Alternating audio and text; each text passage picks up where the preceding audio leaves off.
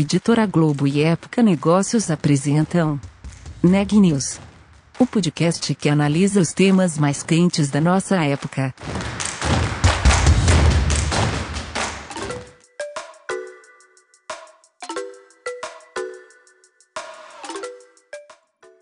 Olá, meu nome é Micaela Santos, eu sou da Época Negócios e esse é mais um episódio do Neg News uma série de reportagens especiais sobre a pandemia do coronavírus. E comigo hoje está a editora Daniela Frabasili, que vai falar sobre as dificuldades enfrentadas pelas fintechs, as startups que atuam no setor financeiro. Daniela, conta pra gente um pouco mais sobre os impactos da pandemia nas fintechs. Oi, Micaela. É, e para tentar entender um pouco como que fica o mercado de fintechs no meio da pandemia do novo coronavírus, eu falei com a Ingrid Bart, que é diretora executiva da Associação Brasileira de Fintechs, a BFintechs, e ela também é cofundadora do banco digital Linker. É, na conversa, ela contou um pouco sobre quais são as oportunidades para as fintechs nesse momento de isolamento social que a gente está vivendo, com as pessoas usando muito mais os meios digitais para se comunicarem com as marcas e com os bancos e também com mais compras online. Ela falou também sobre os desafios que essas empresas têm enfrentado com uma escassez de capital no mercado. Na conversa, ela falou também sobre as conversas da ABFintex com o governo para tentar ampliar o capital que tem disponível para empréstimos no mercado pelas fintechs e também para tentar ajudar na distribuição do auxílio emergencial do governo. Vamos ouvir a entrevista. Bom, Ingrid, o nosso podcast de hoje é sobre como que as fintechs estão lidando com essa pandemia do novo coronavírus. E quando a gente fala de fintechs, a gente está falando de um mercado que é relativamente novo, né? Que surgiu aí após a crise de 2008. Então, acho que a gente pode falar que é a primeira grande crise econômica que essas empresas estão enfrentando. Quais que são as maiores dificuldades dessas empresas nesse momento? Super obrigada pelo convite. As fintechs, elas são pequenas e médias empresas, né? Independente se elas têm um DNA super tecnológico, todos esses detalhes que são muito vinculados ao setor de inovação, ainda assim são pequenas e médias empresas e a gente sabe que as pequenas e médias empresas elas estão sentindo um impacto muito grande. Porém, muitas bandeiras que as fintechs elas vêm ao longo dos anos levantando estão sendo agora validadas e não só validadas, mas também aceleradas. Então, por exemplo, há muito tempo a gente fala sobre bancarização, a gente fala sobre a boa né, bancarização, a gente fala de diminuição de custo através principalmente da adoção de tecnologias nos processos do dia a dia, ah, o próprio banco digital e esse acesso financeiro digital que a gente sempre bateu muito na tecla, é, somos 100% digitais, nascemos digitais e ainda tinha uma lentidão nessa adoção por parte até da, da, da população, até para por não entender muitas vezes, não, não ainda ter criado confiança. Então eu acredito que é, independente dos desafios que a gente tem agora, as oportunidades são muito grandes também, até para validar todos esses conceitos que a gente vem trazendo e também para acelerar essa adoção massificada é, ao acesso financeiro digital. E quais que são essas oportunidades que, que você citou, Ingrid? Você pode explicar um pouquinho melhor para a gente? A primeira coisa, assim, é você ter de fato uma conta digital, sem a necessidade de abri-la numa agência, por exemplo, e sem a necessidade de levar papel, se locomover. Você pode fazer do seu smartphone ou do seu computador doméstico. Isso já vem ao longo dos anos sendo, sendo trabalhado, sendo desenvolvido, mas eu acredito que agora, pela impossibilidade que a gente tem de estar fisicamente nos lugares, por obviamente, tudo que está acontecendo, acelerar, vai acelerar esse processo.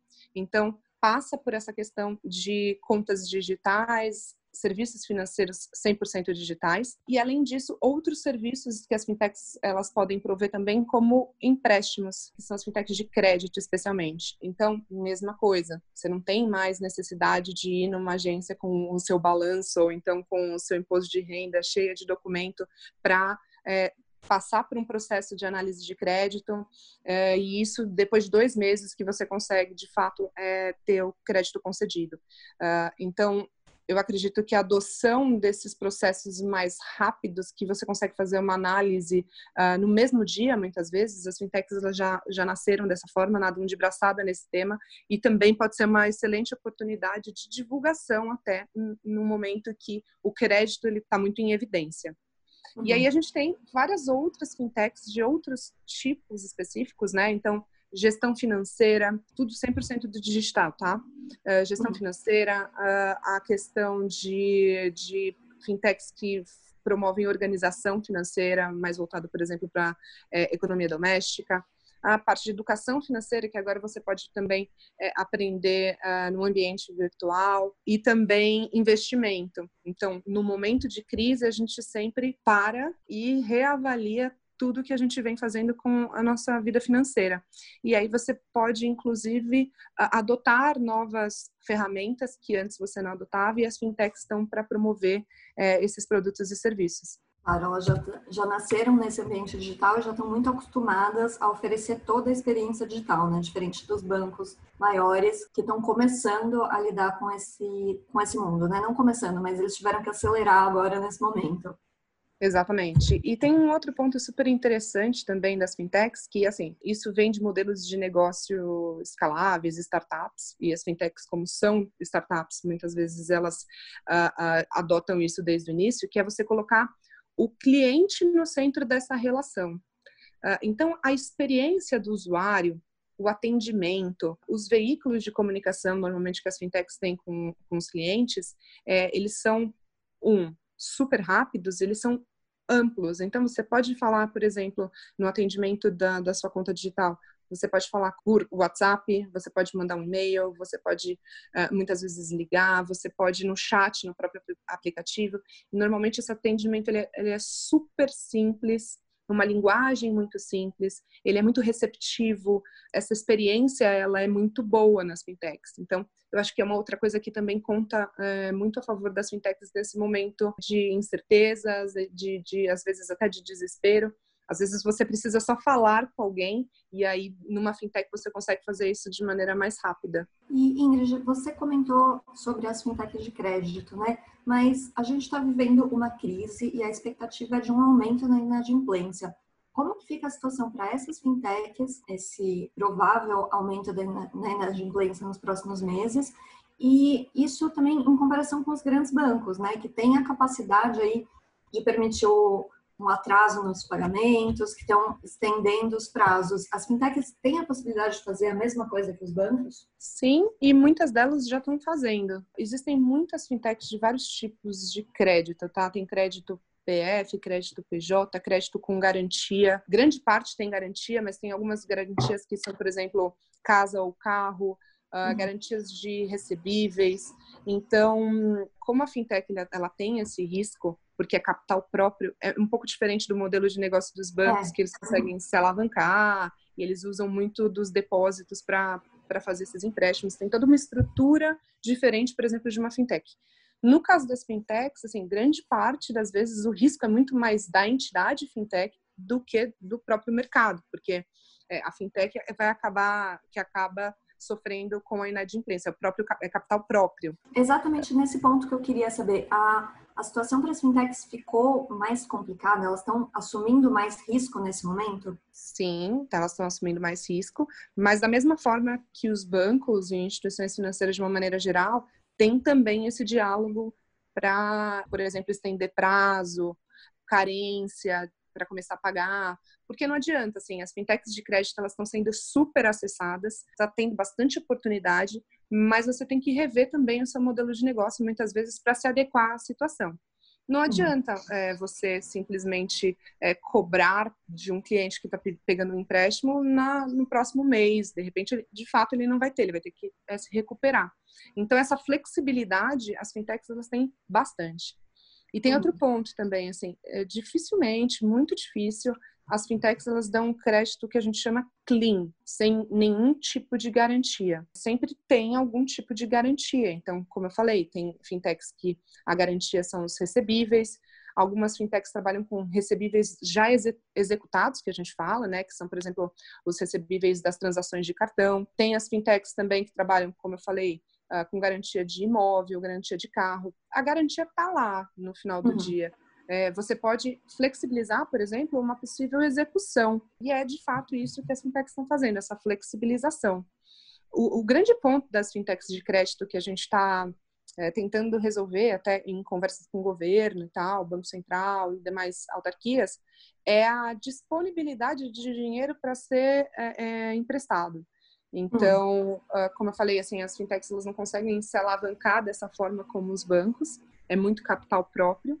Então, o mecanismo que elas usam normalmente para ter esse funding e re retroalimentar esse sistema é assim: elas pegam esses títulos de crédito e encapsulam num FDIC, ou então é, securitizam isso em debentures, né? Debentures securitizados. Uhum. O que, que significa? Que aí um terceiro vai, compra uma cota daquele fundo e aí com esse dinheiro eu consigo reemprestar para o meu sisteminha como o dinheiro não está disponível, não tem gente investindo nesses FDICs, nem comprando essas debentures, é, o que está acontecendo de fintechs que já estão no limite da, da, do, do, do, que eles podem emprestar, é realmente não tem, não tem mais empréstimo, né? Eles, eles não estão conseguindo fazer novos empréstimos. E aí a gente está pensando em várias alternativas. Já falamos com, com como eu falei, governo, para ver se a gente consegue injetar capital, por exemplo, nesses FDICs ou é, comprando essas debêntures para que esse dinheiro de fato chegue é, aonde tem que chegar, né? Uhum. E quem está de fato necessitando. Desculpa te interromper, Ingrid, mas quais que seriam essas alternativas para colocar mais dinheiro para que as fintechs possam emprestar mais dinheiro nesse momento? É de fato injeção de capital do governo. Então, uhum. por exemplo, poder acessar recursos do BNDES para emprestar. Grande parte das fintechs de crédito hoje não tem licença específica. As medidas todas que saíram, envolvendo, por exemplo, esses recursos do BNDES, foram para quem já tem licença específica. Mas 95% das fintechs elas operam num outro modelo, mais de correspondente digital. Então, acessar esses recursos do BNDES seria, obviamente, uma das ações. A outra é, é, por exemplo, a possibilidade de um Tesouro Nacional comprar essas cotas desses FDICs para realmente é, gerar liquidez para as fintechs. Uma outra forma também, que foi uma das nossas sugestões e que envolve menos injeção de capital e mais envolve capilaridade, tentar aumentar a capilaridade do acesso a crédito, é as fintechs virarem um correspondente digital mesmo. Então, como se fosse ali um marketplace onde as pessoas elas podem validar os seus documentos, mandar os seus documentos, mandar o seu, sua necessidade. A fintech, como ela é tecnológica, ela consegue acessar muito mais lugares pelo fato de ser digital, ela já processa isso super rápido, ali um, dois dias no máximo, você consegue ter uma resposta de algum banco que queira uh, esse empréstimo. Mas aí a fintech ela fica como meio, ela fica como gerador de negócio para de fato expandir o acesso. Ela pode ganhar para fazer essa intermediação, obviamente, de correspondente digital, mas ela não, por exemplo, toca nesses recursos que estão sendo emprestados. No uhum. momento em que a gente precisa ampliar, de fato, o acesso a esses recursos, seria uma, uma ajuda uma ajuda super importante. Também uhum. é uma das maneiras que a gente está tentando viabilizar mais negócios entre as fintechs, mas aí é mais parceria com os bancos mesmo. Entendi. Essas duas frentes, então, falar com o governo para conseguir mais capital para emprestar e falar também com os bancos para que as fintechs sejam um correspondente, como você disse. Isso aí. Bom, a BFintex também lançou recentemente uma carta se posicionando a favor de uma parceria com o governo para a distribuição do auxílio emergencial, né? Como que as fintechs podem colaborar nesse momento e em que estágio está essa, essa colaboração? Isso já vinha sendo discutido há algum tempo, tá? Então, o que a gente pediu, na verdade, foi para que esse processo fosse acelerado. Então, isso diz respeito muito mais às fintechs de pagamentos, que são aquelas fintechs que oferecem conta digital, wallet, é, nesse sentido. A gente está em conversa ainda, ainda não tem uma resposta é, definitiva sobre isso. Também está já transitando no governo possibilidade de interoperabilidade entre esses sistemas, de que maneira? Principalmente, por exemplo, para saque, nessas redes de saque, para que você consiga fazer isso, por exemplo, em redes varejistas. Então, ao invés de você ter acesso só através de um cartão e no, num caixa eletrônico, você consegue, por exemplo, com um QR Code e na caixa, no, no caixa de uma grande rede varejista, sacar o seu benefício, por exemplo. E, além disso, também acelerar o acesso a essas contas digitais. Então, a gente tem inúmeras fintechs de pagamentos já 100% preparadas é, para fornecer contas digitais. Então, também essa parceria nesse sentido. A gente ainda está conversando, não tem uma resposta formal, mas é, a gente está sendo muito bem recebido. Talvez, assim, o timing não esteja ajudando a sociedade de maneira geral, porque as coisas estão acontecendo muito rápido, e aí você tem, tem que fazer um movimento muito grande, muito rápido, você tem que fazer isso bem feito também, para não fornecer nenhum tipo de risco para a sociedade, mas o importante é sair. É, se vai sair hoje, se vai sair amanhã, se vai sair daqui um mês, uh, a gente acredita que é, saindo vai beneficiar a população, as fintechs e todo o sistema financeiro de maneira geral. E eu ia te perguntar exatamente sobre as fintechs de meios de pagamento também.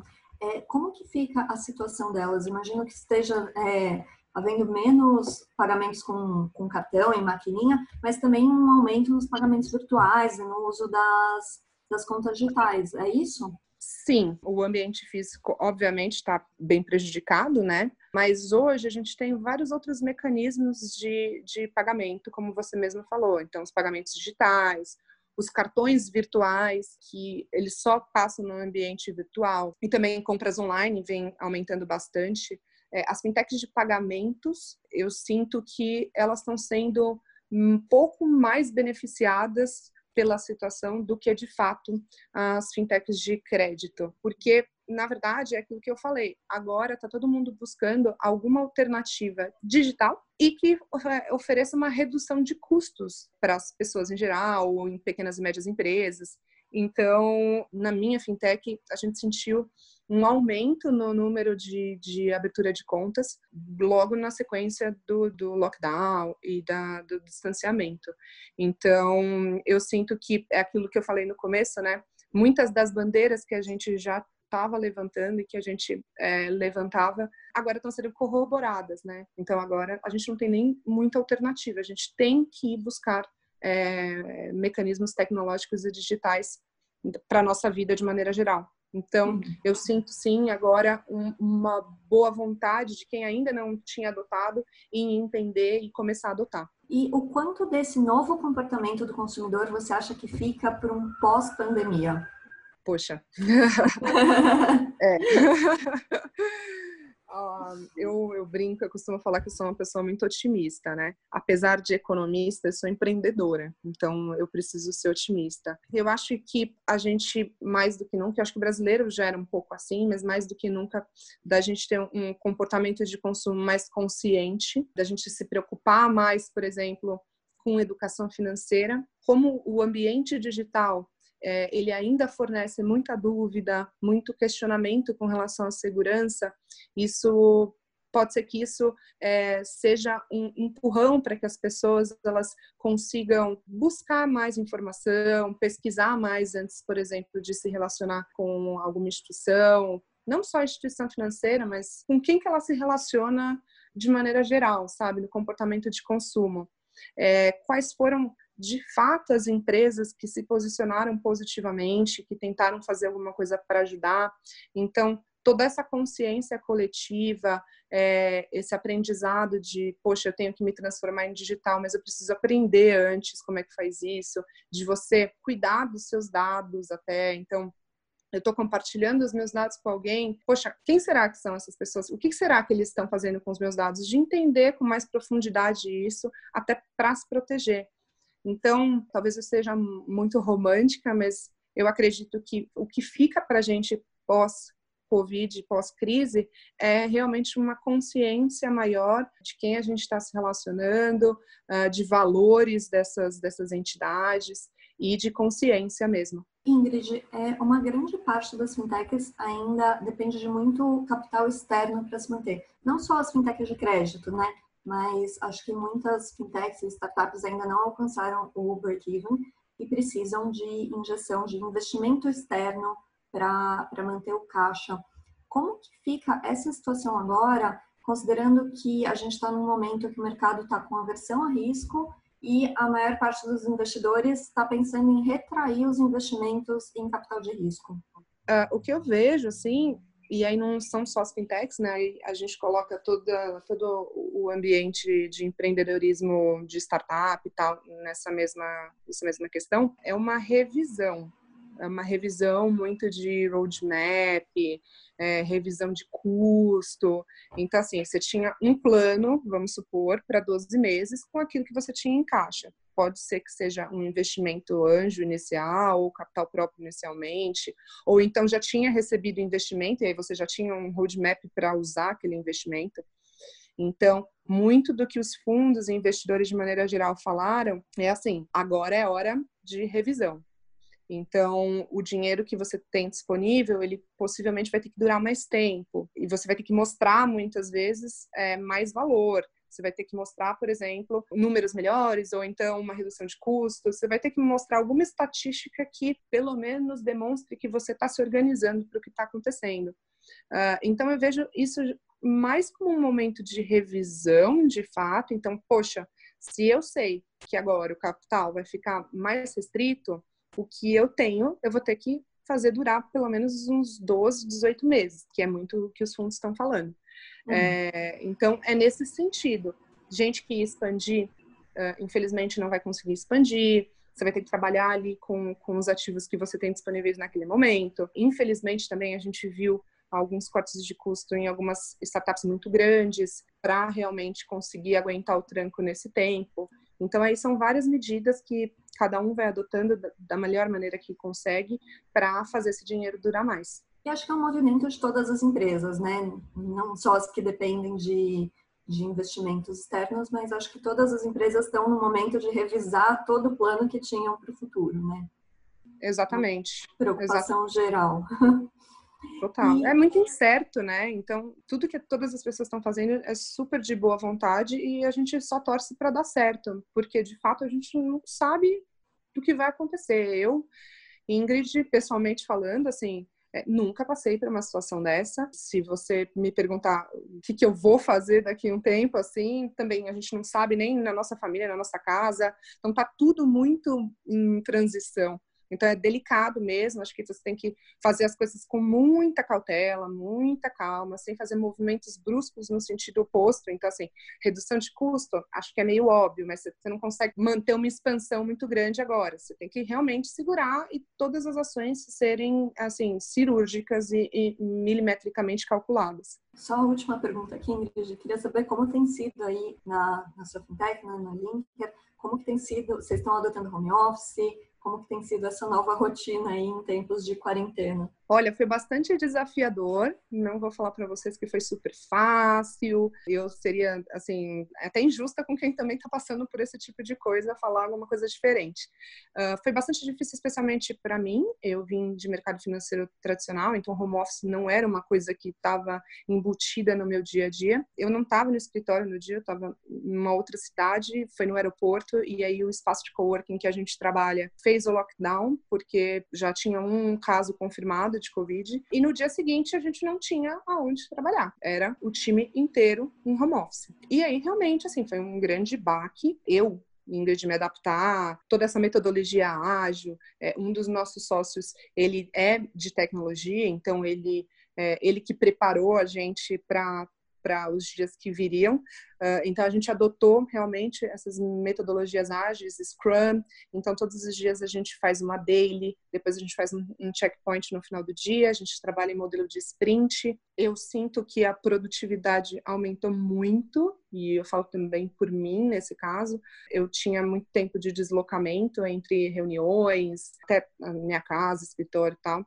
Esse tempo está sendo utilizado para trabalhar então, eu acho que depois do baque inicial, as coisas foram de fato se acalmando. E, poxa, a única coisa que a gente tem que fazer é ficar em casa, sabe?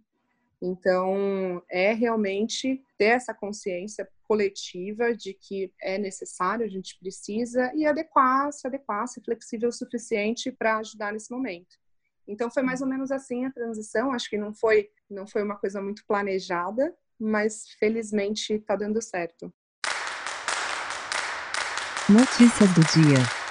E nesta terça-feira, 28 de abril, o Banco de Desenvolvimento dos BRICS, bloco formado pelo Brasil, Rússia, Índia, China e África do Sul, anunciou que vai estabelecer um fundo no valor de 15 bilhões de dólares para financiar projetos destinados à recuperação econômica dos países membros após a pandemia do novo coronavírus. E hoje também, a diretoria da Agência Nacional de Vigilância Sanitária aprovou a aplicação de testes rápidos para a detecção do novo coronavírus em farmácias. Com a decisão, a realização deixará de ser aplicada apenas em ambiente hospitalar e clínicas das redes públicas e privadas. O governo federal informou hoje que a crise gerada pela pandemia do novo coronavírus provocou cerca de 150 mil pedidos de seguro-desemprego a mais que no mesmo período do ano passado. Foram 804.538 pedidos entre o começo de março e a primeira quinzena de abril de 2020. No entanto, o governo afirma que aproximadamente 200 mil trabalhadores demitidos durante a pandemia ainda não pediram o benefício. O último boletim do Ministério da Saúde aponta que o Brasil possui hoje 71.886 casos confirmados de coronavírus e 5.017 óbitos. Com isso, a taxa de mortalidade é de 7%. Por hoje é só, pessoal.